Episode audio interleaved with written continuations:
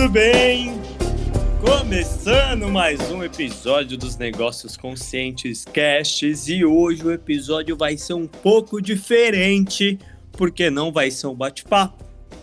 Não será sobre uma temática específica, será compartilhando uma reflexão que eu tive aí recentemente, dessa semana, acho que iniciou aí semana passada, quando quando eu estava pesquisando a respeito de um tema, quando eu me deparei com um tema que é o tal do relatório do IPCC, e depois, quando eu continuei aí pesquisando, aprofundando, me deparei também com um documentário do, do Seaspiracy que complementou toda essa reflexão e achei que seria interessante fazer um episódio sobre isso.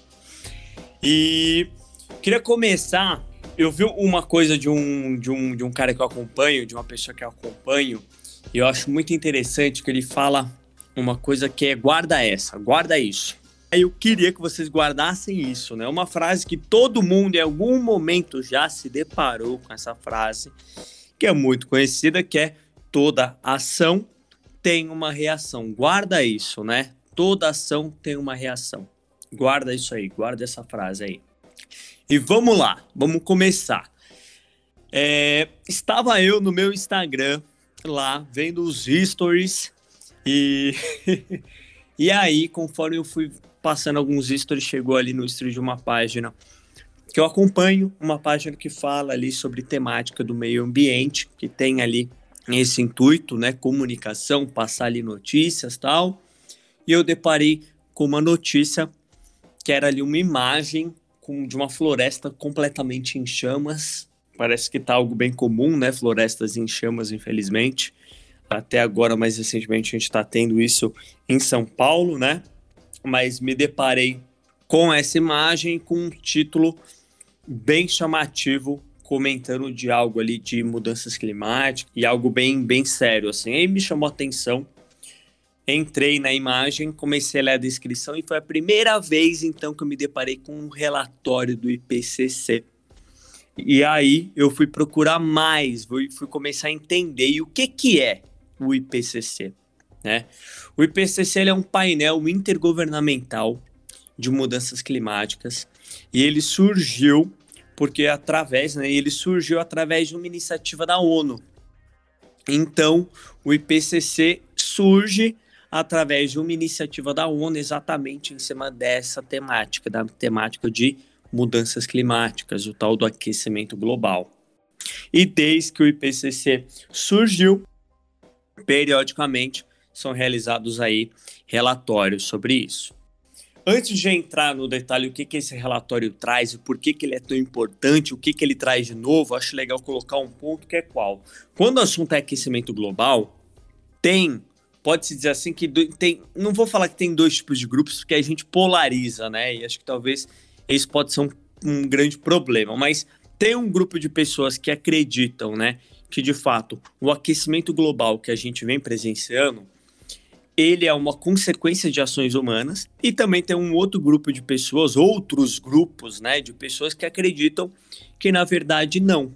Na verdade, o aquecimento global é uma fase que o nosso planeta passa, como outras fases que o planeta já passou, onde ele possui uma temperatura mais alta ou uma temperatura mais baixa. Esse grupo de fato acredita que o planeta está passando por um período, por um período que é natural o aquecimento ser um pouco maior. E aí tem essas duas visões, né? E, e pois bem, isso é um ponto que vale, né? Citar, porque a temática do aquecimento global é algo muito antigo, né? Mas sempre teve essas visões onde de fato não se chega num consenso. E o que acontece? O relatório do IPCC, na hora que você vai, ele é chamado, esse relatório que saiu há algumas semanas, ele é chamado relatório do grupo 1, porque eventualmente vão ter outros grupos e, consequentemente, vão ter outros relatórios que vão vir do, do próprio IPCC. O que, que o relatório do IPCC traz na temática ali? Quais são os principais pontos? Por que, que ele é tão alarmante e tão importante? O primeiro, talvez não seja a primeira vez que apareça isso em um relatório do IPCC, é que sim, sim, a humanidade é sim responsável pelo aquecimento global que o nosso planeta está passando. Mas o ponto mais importante não é esse. Talvez você escutando isso já fala, pô, é óbvio, isso aí eu já sabia, já tinha essa noção. O ponto mais alarmante que o relatório do IPCC traz é qual? Independente, independente de qualquer ação humana para tentar remediar e evitar que o planeta aqueça, aqueça até uma temperatura de 1,5 graus Celsius, ou seja, qualquer ação humana que tente evitar que atinjam a essa marca de 1,5 graus Celsius, não vai mudar nada. Não tem o que a humanidade fazer para evitar alcançar essa temperatura. Já é uma realidade, a gente vai alcançar ela, independente do que a gente faça. E por que 1,5 graus Celsius? Porque 1,5 graus Celsius é a temperatura que era para ser evitada ou postergar o máximo possível de ser alcançada através do Acordo de Paris, que foi um acordo selado por vários países, exatamente olhando ali para a temática de mudanças climáticas. Então, isso que o relatório do IPCC traz, independente do que a humanidade vai fazer, a gente vai sim atingir esse aumento de temperatura. E se a gente não fizer nada, a gente vai ultrapassar esse aumento de temperatura e cada vez chegar em temperaturas mais altas em um, em um prazo muito curto de tempo. E o que, que isso significa? Significa que a gente vai presenciar cada vez mais desastres naturais, enchentes com muito maior frequência. E, consequentemente, muitos lugares do mundo terão as suas vegetações, os seus impactos e a mudança ali nas suas regiões. Lugares de mais seca, de mais deserto, lugares com muito mais chuva e assim vai. Uma mudança hoje no que a gente entende ali da, da nossa geografia como um todo, né? Dos nossos biomas como um todo. Lógico que não são todas as regiões que de fato vão sofrer um grande impacto, mas o planeta como um todo sim vai estar suscetível a tudo isso. E quanto mais essa temperatura subir, muito mais agressivo vai vir e com muito mais frequência. Esse é um ponto muito e muito importante que o relatório do IPCC faz. E qual que é o motivo, né? Qual que é o motivo disso tudo que o relatório do IPCC traz? É o famoso, que todo mundo sabe, quantidade de emissão de gás carbônico que nós seres humanos emitimos. Esse é o principal ponto.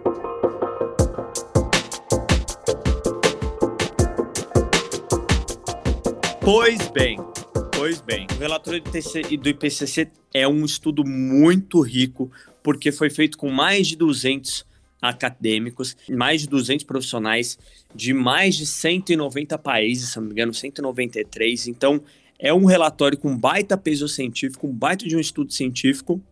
E quando eu estava estudando sobre tudo isso, tudo isso começou a me incomodar muito. Tudo que eu ia lendo, conforme eu ia aprofundando, eu comecei a ficar muito incomodado com tudo isso. Por quê? Porque conforme eu ia estudando, eu vi que de fato tudo que o relatório do IPCC aborda e traz como principal causador das mudanças climáticas é o que eu acabei de citar: quantidade de CO2 que está na atmosfera, que a gente está emitindo a mais, e também outros gases poluentes.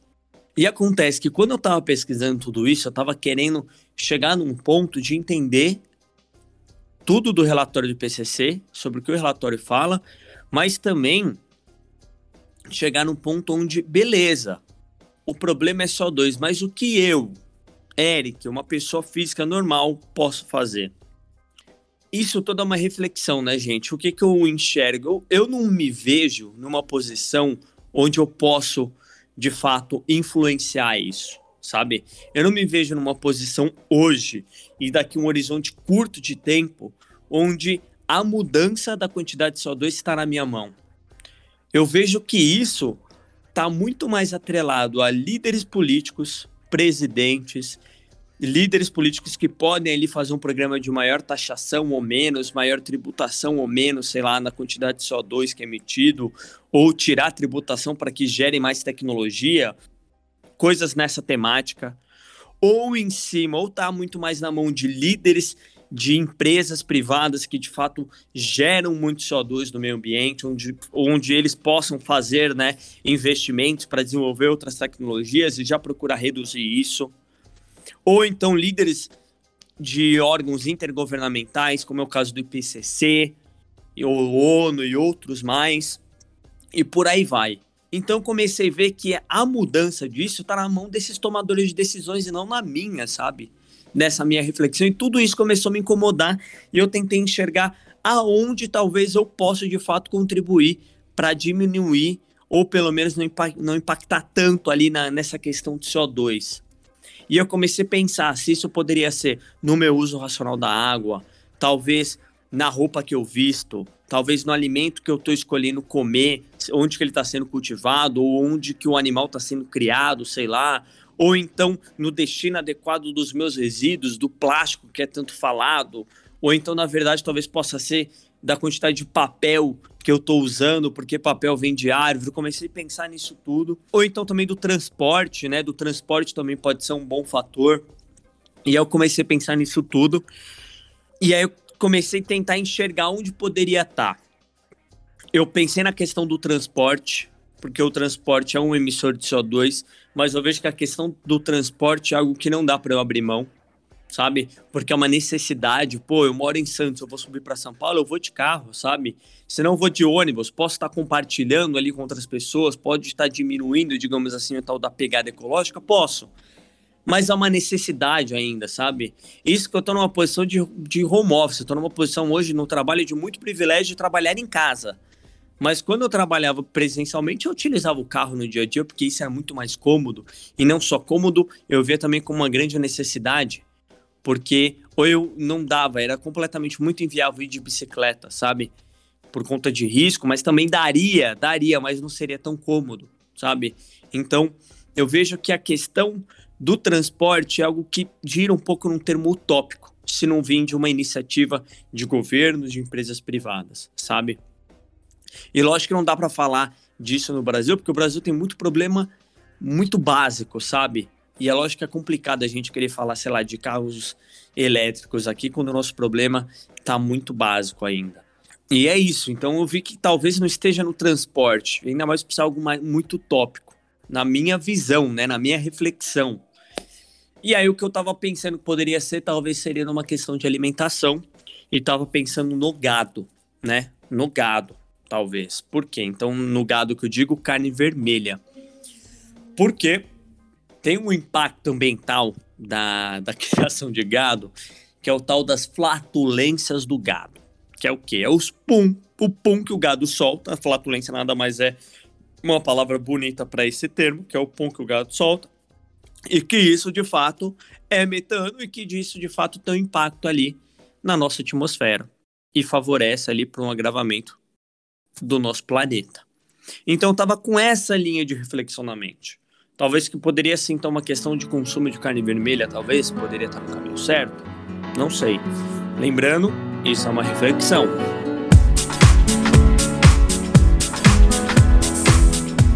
Quando eu tava pensando nisso tudo, eu recebi uma mensagem de um amigo que havia me sugerido assistir o documentário do Cispires. Eu também recebi outras indicações aí para assistir o Cispires, mas eu não assisti. E aí, quando esse amigo foi me mandou uma mensagem, falou: "Pô, e aí, assistiu?" Eu falei: "Quer saber? Eu vou assistir hoje. Vou assistir hoje esse documentário." Então terminei de trabalhar, fechei o notebook ali, peguei ali, montei um prato, um, fui jantar, sentei na frente do sofá, comecei a assistir e conforme eu ia assistindo, vendo toda aquela temática que o Seaspiracy aborda, que é qual? O documentário, ele surge ali, né, na visão do diretor, do cara que mais aparece ali, que também é o principal ali do, do, do, documentário, é qual? Ele começa a fazer o documentário pensando ali no principal problema que a gente gera para os oceanos, né? O principal poluidor dos oceanos. Ele vai numa vertente ali olhando os resíduos, né? Os plásticos que são descartados de maneiras erradas e vão até o oceano. E ele começa a se deparar que talvez esse não é o principal problema. E ele começa a ver que o principal problema dos oceanos está relacionado à pesca. E ele traz um ponto ali, né? Ele mostra uma, um pouco da realidade ali dos navios pesqueiros e algo muito óbvio que eu nunca tinha pensado, que é qual? Imagina que a gente, que você, imagina que você aí, que eu e você estamos tamo em um navio em alto mar, ali navegando em alto mar e a gente resolve jogar uma rede grande no oceano e varrer o fundo do oceano ali, né? Durante alguns metros. E depois a gente resolve puxar essa rede de volta. Imagina que a gente estava querendo pegar atum, salmão, sei lá, peixes do consumo humano. Mas concorda que quando a gente joga uma rede no oceano e a gente varre o fundo do oceano por alguns metros, a nossa rede não vai distinguir o que é golfinho, do que é do parão, do que é tartaruga, do que é polvo, lula, do que é salmão e atum. Ela vai simplesmente varrer tudo. E é isso de fato que acontece. Então esses navios pesqueiros, na hora que eles veem essa pesca, né, mais selvagem aí em, em mar aberto, na hora que eles jogam essas redes e puxam, vem tudo na rede. E acontece que muitos desses animais como principalmente golfinho e tartaruga, não sei, talvez por conta dos seres humanos terem um maior apego com esses animais, né, sentir uma conexão maior com esses animais, são os animais que não podem ser pescados, é proibida a pesca. Tubarão também entra nessa temática.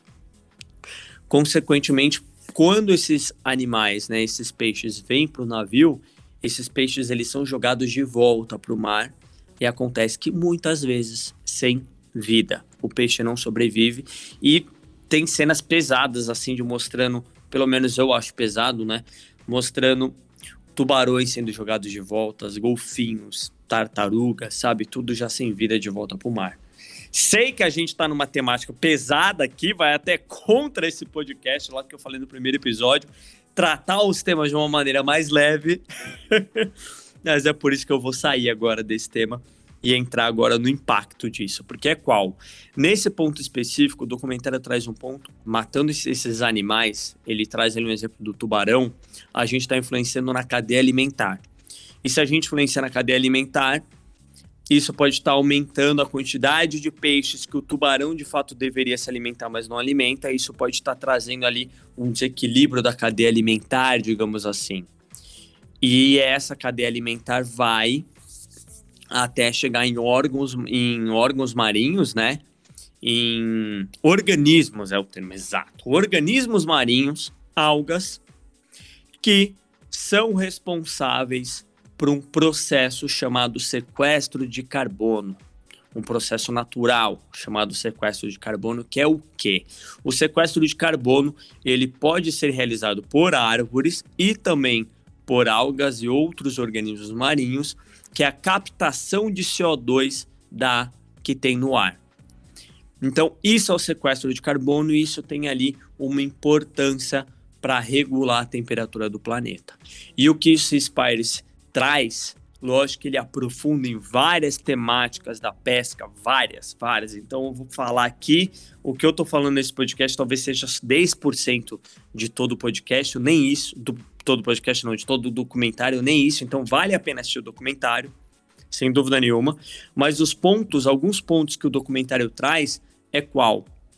Essa questão da gente impactar ali na cadeia alimentar pode sim e está se influenciando na quantidade do sequestro de carbono dos mares. Outro ponto, uma, um tipo de pesca, né, uma modalidade de pesca muito agressiva que é de umas redes gigantes, que quando passam no fundo do oceano, destroem tudo que vem pelo caminho, deixam um deserto, deixa igual a areia da praia na hora que a gente vai se banhar, que não tem nada no chão, sabe aquelas praias que não tem nada, é simplesmente areia, deixa os fundos do oceano assim, destruindo corais, destruindo tudo. Ou então poluição de fazendas aí de peixes que existem, fazendas de fato aquáticas no mar. Então, ele traz algumas visões onde tudo isso envolve na captação de CO2. E os mares são os principais ali responsáveis pelo sequestro de carbono. E aí que vem o ponto. E aí que vem a ponte que conecta, que vem a ponte conecta com o tal do relatório do IPCC. Um ponto que eu achava que talvez poderia ser um consumo de carne vermelha, pelo menos lógico que isso pode ser uma opinião enviesada, mas talvez possa ser deixar de comer peixe, visto que o problema não é comer peixe. E veja bem, aqui a ideia não é colocar um certo e errado, né, gente? Não é, não tem certo e errado. E é até legal porque o documentário traz esses pontos. O documentário traz umas visões nesse sentido. De, de que o principal ponto da, do ser humano é sobrevivência, sabe? Então não tem certo e errado. Mas sim tem práticas que são mais agressivas e menos agressivas. Então, por conta dessas práticas, talvez a melhor maneira de entrar nessa linha seja não consumindo peixe. Lógico que isso é uma reflexão, mas isso não para por aqui. Aí entra o ponto. Aí entra o ponto de toda ação tem uma reação. Vamos imaginar o seguinte: imagina que a partir de agora, do momento que você está escutando aí esse podcast, esse episódio, toda a humanidade parou. Toda a humanidade parou de comer qualquer tipo de peixe. E vamos colocar aí também qualquer tipo de carne. Se, sei lá, a criação do gado é um problema, vamos colocar aí também qualquer tipo de carne. Ninguém mais come carne. A humanidade não come mais nem carne, nem frango, nem peixe, nem porco, nem nada. Ninguém mais come animal. E o ponto que eu quero chegar é qual? Ia gerar uma demanda muito maior de legumes, verduras e frutas e todos os tipos de vegetais que a gente iria se, se alimentar, grãos. E será que devido a esse aumento, a gente não ia estar tá migrando o problema dos oceanos, né, da pesca para a agricultura? Porque aí também poderia existir práticas muito agressivas, principalmente por uma questão de maior demanda e a gente estaria só mudando o problema, ao invés de ser dos oceanos, a gente já está dizimando tudo mais com muito mais floresta, talvez, para conseguir mais espaços de terras e fazer plantios? Não sei. Isso é uma reflexão. Isso foi o tal da toda ação tem uma reação. Não vou comer carne, eu vou comer mais vegetais. Qual que é a reação disso? E continuando um pouco mais, que foi onde eu parei, que é uma temática que vem, que você já, pelo menos eu já vi em algumas alguns filmes, algum, existe também alguns livros que tratam sobre isso, que é uma questão da superpopulação, que foi onde eu terminei o raciocínio. E é onde eu fico pensando, será que a humanidade tem um número máximo de seres humanos que pode existir? Sei lá, 10 bilhões, 15 bilhões, 30 bilhões? Será que o planeta suporta? Será que isso é possível? Eu parei a minha reflexão aí. Não sei, não tenho a ideia da resposta. O que eu acredito muito é o quê? Né? O que eu acredito muito, para não deixar uma reflexão aberta, lógico que vai ficar uma reflexão aberta, né? Mas para não concluir, trazer aqui para uma conclusão é qual? O que, que eu enxergo? Eu enxergo que uma coisa que o ser humano é ótimo, é excelente, senão a gente não estaria aqui hoje, né? É o quê? Aqui hoje eu digo humanidade, é o quê? O ser humano ele é muito bom para solucionar problema. Eu imagino que você soluciona seus problemas no dia a dia, eu soluciono os meus no, no, no meu dia a dia. Se a gente trabalhar junto, a gente soluciona os nossos problemas no dia a dia. E a gente vê isso o tempo inteiro. A gente vê isso tanto em problemas ambientais, como também em solução de problemas de empresas, onde tem essas startups agora surgindo e surgem de um monte, tem muita empresa nisso, como tecnologia solucionando vários outros problemas, como medicina. Então, uma coisa que a humanidade é ótima de fazer é solucionar problema. E o que, que a humanidade está fazendo agora? Buscando solucionar esse problema da quantidade de CO2. Então, já tem tecnologia sendo feita para isso. Tem até um, uma matéria que eu vi que é um satélite, na verdade não satélite, é um drone que está recebendo muito investimento, que é um drone com a capacidade de capturar CO2 da atmosfera e, consequentemente, transformar em pó. Né? Então, isso diminuiria ali a quantidade de CO2 que vai estar tá aí em abundância na nossa atmosfera. Essa é uma tecnologia que ali no, no, no, no que eu li a respeito, né? Olha lá o ponto. Está sendo, tá sendo financiada por indústrias petro, é, petrolíferas que produzem petróleo, dessas indústrias. Então, uma coisa que a humanidade já está fazendo é o que ela mais sabe fazer: se adaptar, solucionar os problemas que a gente cria ou solucionar os problemas que a gente tem e que surgem na nossa vida. E é isso que a gente está fazendo nesse, nesse momento. E, e se vai dar certo ou não, se a gente vai conseguir ou não, questão de tempo, questão de investimento, questão de colaboração mútua e assim vai. E é isso aí. e é isso aí. Essa era a ideia desse episódio de hoje. Compartilhar um pouco de toda essa reflexão, desde o momento que eu estava estudando o relatório do IPCC, até chegar no CISPARS, até chegar nessas reflexões aí de superpopulação, ou então parar todo mundo de comer carne e simplesmente estar tá trans, transmudando o problema de lugar e etc. Mas que sim, nós seres humanos já estamos agindo para solucionar esse tipo de problema que nós mesmos, né, criamos. E se você escutou até aqui, eu te agradeço demais. Muito obrigado. Espero que vocês tenham gostado. A gente se vê em breve. Vamos juntos. Negócios conscientes caches. Valeu!